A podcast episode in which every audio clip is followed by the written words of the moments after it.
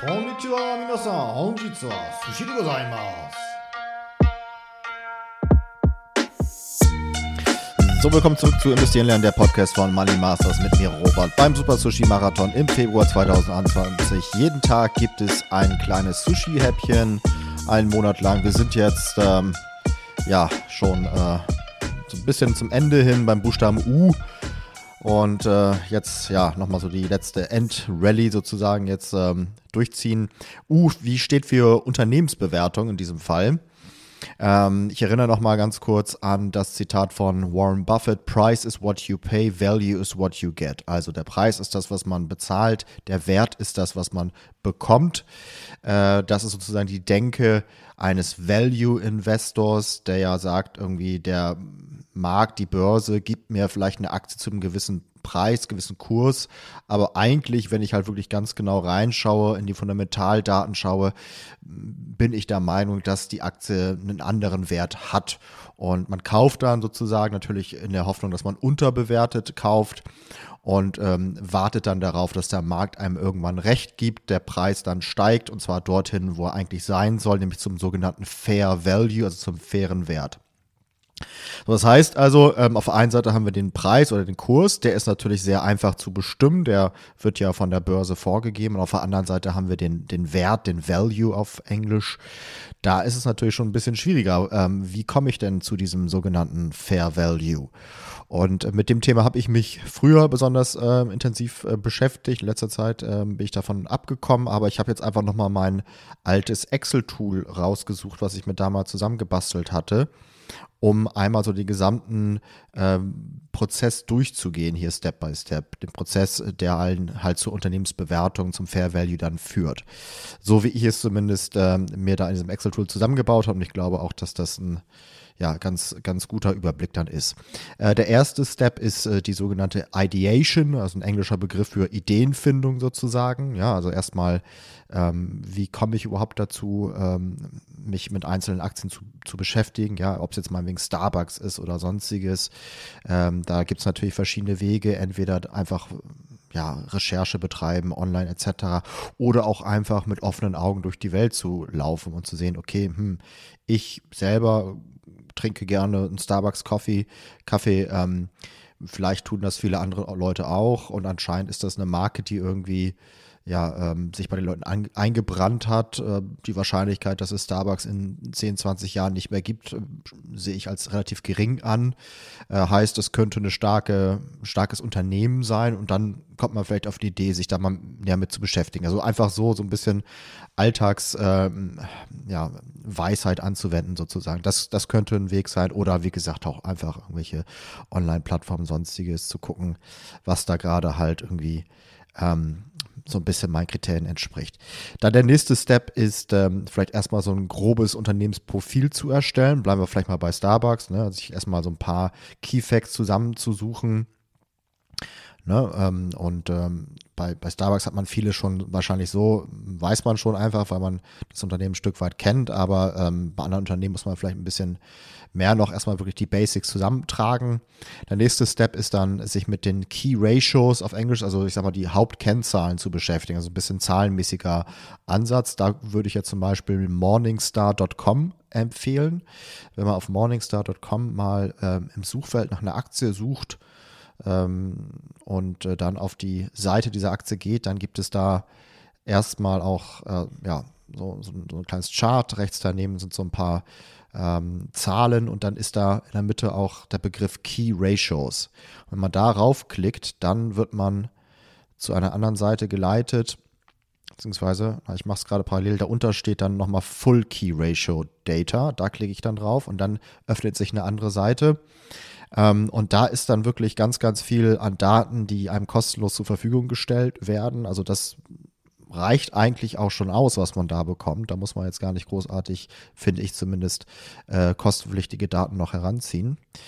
Ähm, Genau, also da geht es um Daten wie Return on Equity, das ist ein wichtiger Begriff. Also einfach zu sagen, wie viel von dem Kapital, was in dem Unternehmen steckt, kommt dann wieder zurück in Form von Umsatz, Gewinn etc.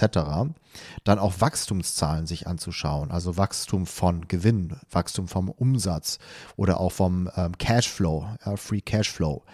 Äh, dann die Gewinnmargen sich anzuschauen. Dann Return on Invested Capital, das ist so ähnlich wie Return on Equity, äh, nimmt aber auch nochmal die aufgenommenen Schulden sozusagen mit rein. Dann auch die Schulden in Relation zum Free Cashflow. Ja, also ist da ähm, das Unternehmen sehr stark verschuldet oder nicht. Ähm, natürlich ist es besser, wenn es nicht so stark verschuldet ist.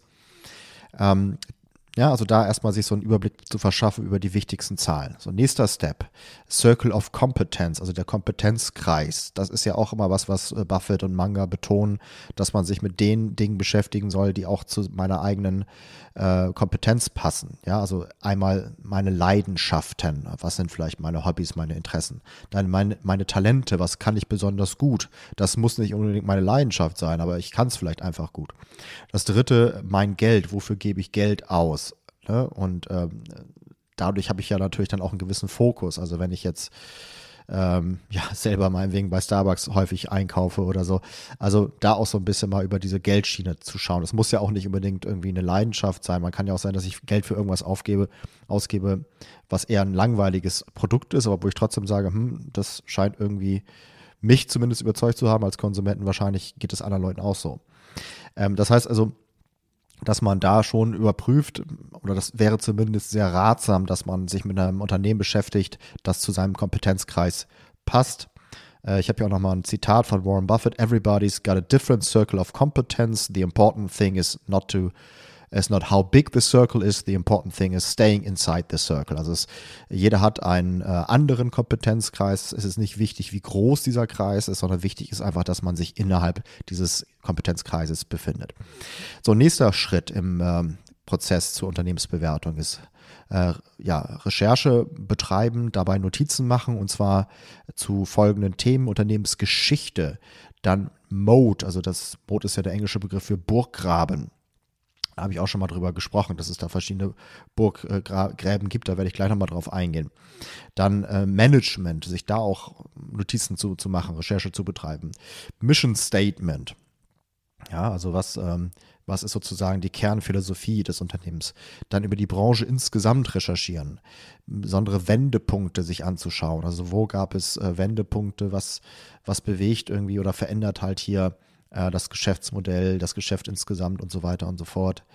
Ähm, ich denke jetzt mal irgendwie spontan bei, bei Apple sicherlich der äh, Tod von Steve Jobs und so weiter oder sonstige Dinge, die einem da vielleicht anfallen vorher schon, die dann ne, mit dem ähm, iPod und sonstige, die auf einmal da wirklich das Unternehmen in andere Richtungen gelenkt haben.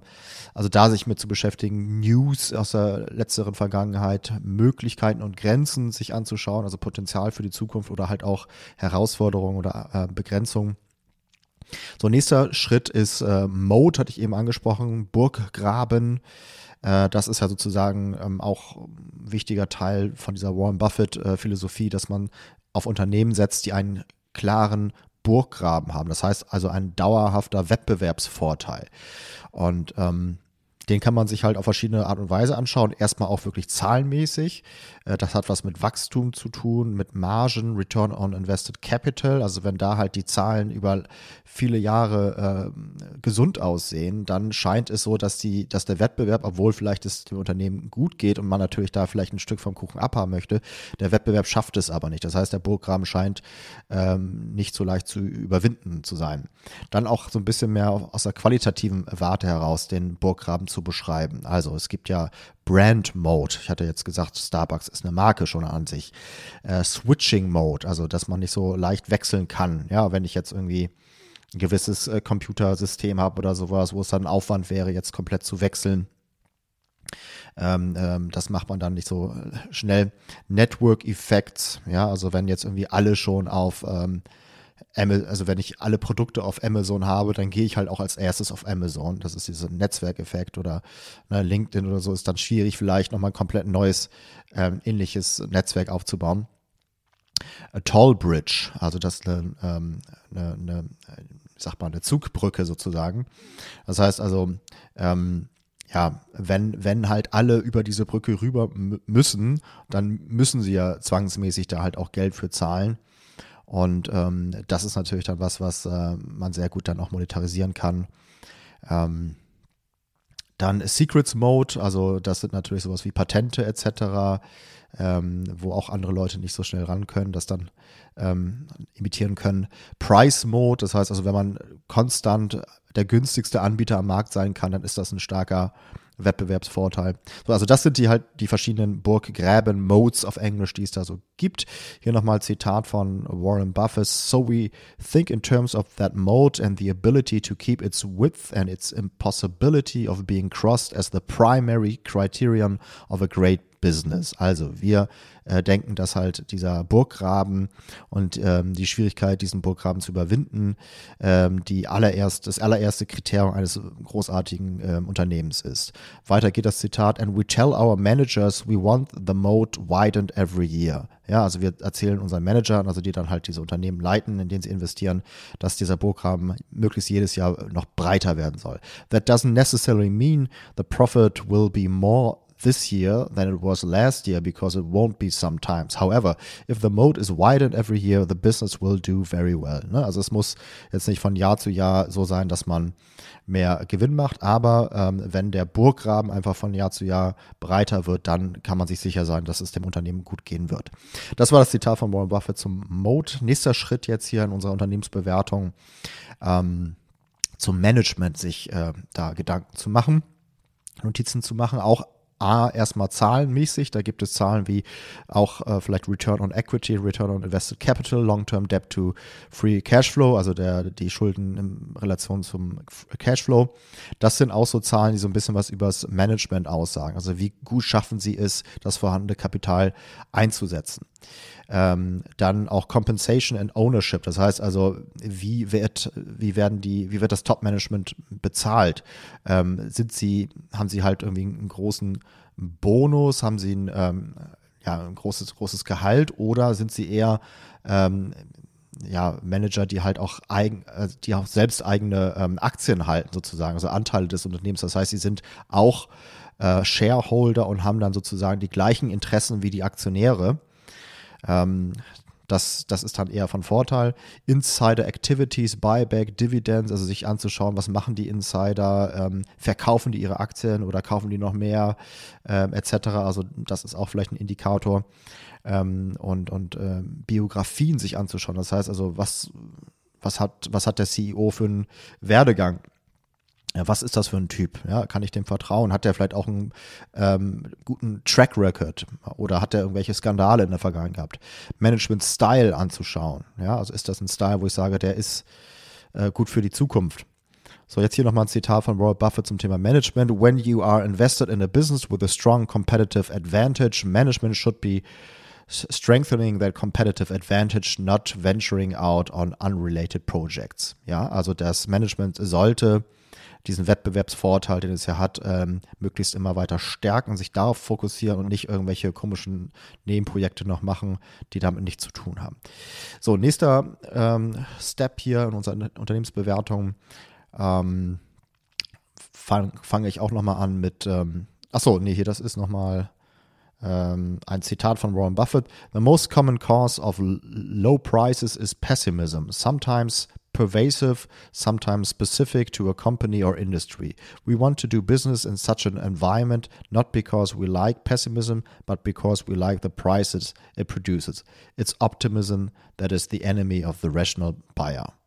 Okay, weiß ich gar nicht, ob ich das Zitat jetzt hier noch stehen habe, aber auf jeden Fall ähm, sagt das halt einfach aus, dass ähm, ja, Pessimismus sozusagen ähm, in einer Branche Ne? Also es kann ja einfach sein, dass der Markt gerade irgendwie in einer schlechten Phase ist, die Branche in einer schlechten Phase ist, das halt die Preise runterdrückt, dann auch vielleicht von guten Firmen den Preis runterdrückt und dementsprechend ähm, man da billig einkaufen kann. Ähm,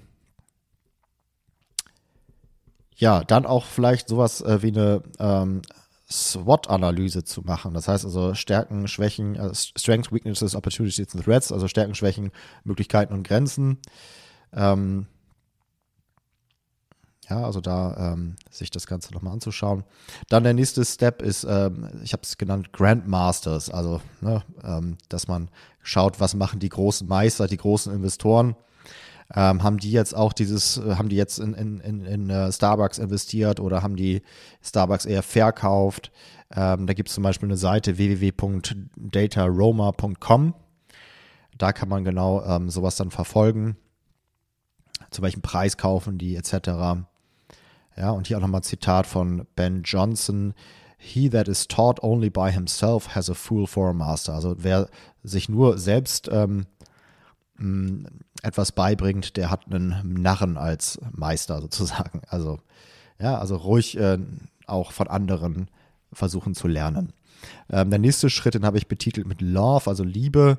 Ähm, da schaut man sich Dinge an wie äh, ESG, also Environmental Rating versus Peers. Das heißt also die ähm, wie, wie um, Umwelt, umweltbewusst äh, geht das Unternehmen vor im Vergleich zu seinen Wettbewerbern.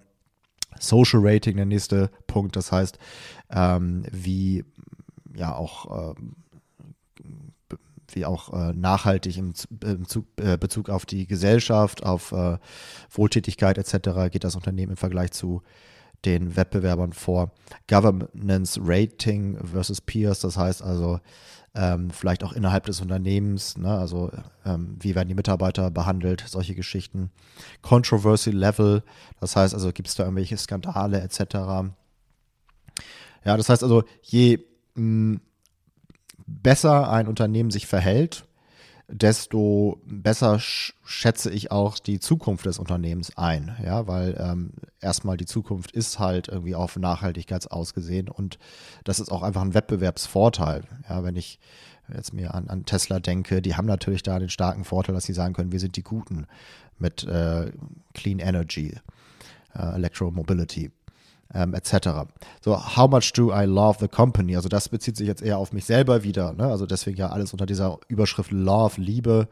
Ähm, ich habe jetzt hier vieles auf Englisch, weil ich da auch damals viel aus englischen Quellen herangezogen habe. Ja, das heißt also, wie viel Liebe gibt das Unternehmen in die Welt und wie viel Liebe kann ich dem Unternehmen auch geben, um dann halt auch da langfristig mich mit beschäftigen zu wollen. Ähm, der nächste Step, Geschäftsberichte, Bilanzen, Gewinn- und Verlust, Verlustrechnungen en Detail studieren. Also da jetzt wirklich noch mehr ins Detail gehen, was die Zahlen angeht. Ne? Weil ich jetzt vielleicht auch schon so weit bin, dass ich sage, ja, okay, das Unternehmen ähm, ist tatsächlich eins, mit dem ich mich näher beschäftigen möchte. Ähm, dann jetzt wirklich den Unternehmenswert berechnen. Also das, was ja die eigentliche Unternehmensbewertung ist. Ja, aber das ist halt nicht nur Zahlen, ja, Zahlentrickserei, sondern das ist halt auch wirklich diese Soft-Themen äh, ähm, sozusagen, die ich ja auch schon angesprochen habe. Ähm, hier nochmal ein Zitat von Warren Buffett zu, zum Thema Unternehmensbewertung. Buy a stock uh, the way you would buy a house. Understand and like it such that you'd be content to own it in the absence of any market. Also wir vergleichen Unternehmen mit einem Haus. Wenn ich jetzt ein Haus kaufe, um es zu vermieten zum Beispiel, dann rechne ich mir ja auch aus, was sind die Mieteinnahmen über die nächsten, ich sag mal, 20 Jahre. Ähm, was erwarte ich vielleicht auch für eine Wertsteigerung etc. Und was gebe ich für das Unternehmen oder für das Haus aus? Und am Ende muss ich dann halt ausrechnen, äh, was ist meine Rendite, ist es das wert, ja oder nein. Und genauso kann ich halt auch bei einem Unternehmen vorgehen, dass ich halt gucke, okay, wahrscheinlich werde ich jetzt in den nächsten 20 Jahren, wenn ich das Unternehmen so lange halte als Value Investor, ähm, die und die Einnahmen haben. Der Gewinn wird sich wahrscheinlich so und so steigern. Und ähm, das halt in Relation zu dem Preis, zu dem Kurs, ist das jetzt ein gutes Investment, ja oder nein? Und da gibt es halt verschiedene Rechenwege. Das bekannteste ist die ähm, DCF, also Discounted Cash Flow ähm, Calculation. Das heißt, genau das, was ich gerade beschrieben habe, man äh, zinst sozusagen den ähm, Gewinn ab, also das, was jetzt da ausgeschüttet wird, ähm, rechne ich halt jetzt runter und äh, vergleiche das dann mit dem Preis, den ich dafür zahlen muss und ist das dann ein gutes Investment, ja oder nein? Oder was wäre denn der Fair Value? Ähm, nächstes, äh, nächste Art von Kalkulation, PE Multiplier Valuation, also Price to Earnings, ähm, Gewinn zu ähm, äh, Kurs zu Gewinn-Verhältnis. Dann äh, Cap Rate or Earnings Yield ist eine andere Art, das zu errechnen dann Return on Equity Valuation. Also es gibt da verschiedene Rechenwege sozusagen, die ich halt dann auch in so einer Excel-Tabelle ähm, mir mal ähm, ja, zusammengeschustert habe. So, das ist also der Punkt mit der Unternehmensbewertung selbst, wo es halt eher wirklich so Mathematik geht. Ähm, der nächste Step ist dann These, Antithese, Synthese, also dass ich jetzt wirklich mir so, so, die Argumente für und wieder dem Unternehmen gegenüberstelle und dann halt praktisch ein Fazit ziehe, also die Synthese. Ja, und dann am Ende steht halt das Ergebnis. Ähm, das kann ähm, unterschiedlich ausfallen. Entweder ja, jetzt sofort kaufen oder nein, ich packe das Unternehmen auf eine Watchlist, ich beobachte es weiter, bis es dann vielleicht irgendwann mh, ja, so bewertet ist von der Börse, dass ich sage, das möchte ich jetzt kaufen. Oder ähm, das ist auch was von Warren Buffett, er hat so eine Kiste, sagt man sich, wo drauf steht too hard, also zu schwierig, weil er sagt, okay, das Unternehmen kann gut sein, kann schlecht sein, aber es ist so schwer zu bewerten, zu verstehen, dass es einfach hier in diese Kiste too hard reinkommt. Ähm, oder halt, ähm, ja, dass man sagt, das ist jetzt kein wunderbares Unternehmen, äh, das möchte ich nicht, damit möchte ich nicht, mich nicht beschäftigen, möchte ich nicht rein investieren. Ähm, das kann natürlich dann auch ein Ergebnis sein. So, und dann ist der nächste Step, also wenn ich jetzt sage, ähm, ne, ich möchte kaufen oder möchte es zumindest auf eine Watchlist packen, dass ich dann sage, ja, auf jeden Fall muss ich das Unternehmen weiter beobachten. Also es ist jetzt nicht irgendwie damit getan, sondern äh, es kann ja sich vieles verändern. Also da wirklich immer am Ball bleiben. Wenn jetzt ich sage, ich bin Investor in Starbucks, also immer da auch die Quartalsberichte sich anschauen und so weiter. Also wirklich da ähm, am, am Ball zu bleiben. Ja, das ist so ähm, der Prozess zum Thema Unternehmensbewertungen. Hm, wie gesagt, habe ich früher mich ähm, viel mit beschäftigt. Ich habe es dann irgendwann aufgegeben, weil ich irgendwie dann doch eine andere Philosophie angenommen habe. Ich bin da jetzt eher momentummäßig unterwegs.